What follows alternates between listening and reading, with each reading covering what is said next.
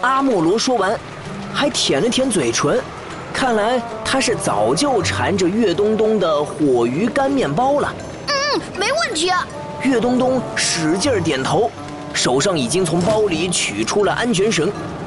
莫西西和岳东东拽住安全绳的一头，把另一头系在阿莫罗的身上。阿莫罗开始缓缓地往树屋飞去。越往上，风就越大。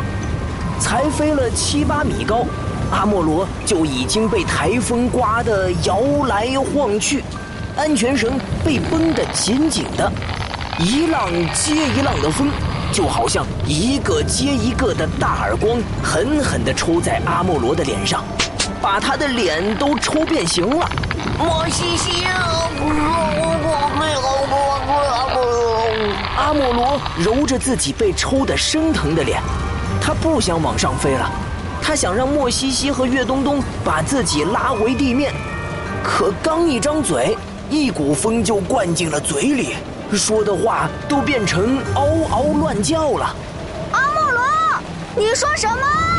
我不我。哎，莫西西，他说什么？不知道，可能是在夸自己多么勇敢吧。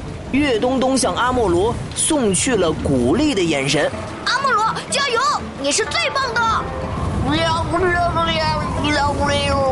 岳东东，我感觉我好像在放风筝，整个奥苏维应该也只有我们才放过这种小恶魔风筝了。阿莫罗绝望地看着地面上兴奋的莫西西和岳东东，他知道，自己只能往上飞了，不救下阿酱，地上这两个人是不会收线的。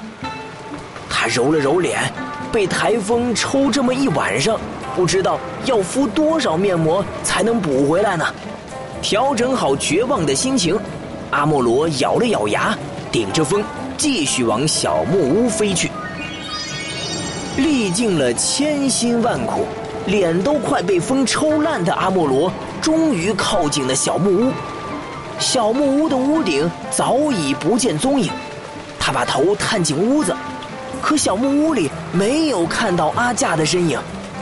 正当阿莫罗准备让莫西西他们拉他下去时，他突然看见，在距离学校不算太远的海面上，有一个小小的身影，是功夫青蛙阿架。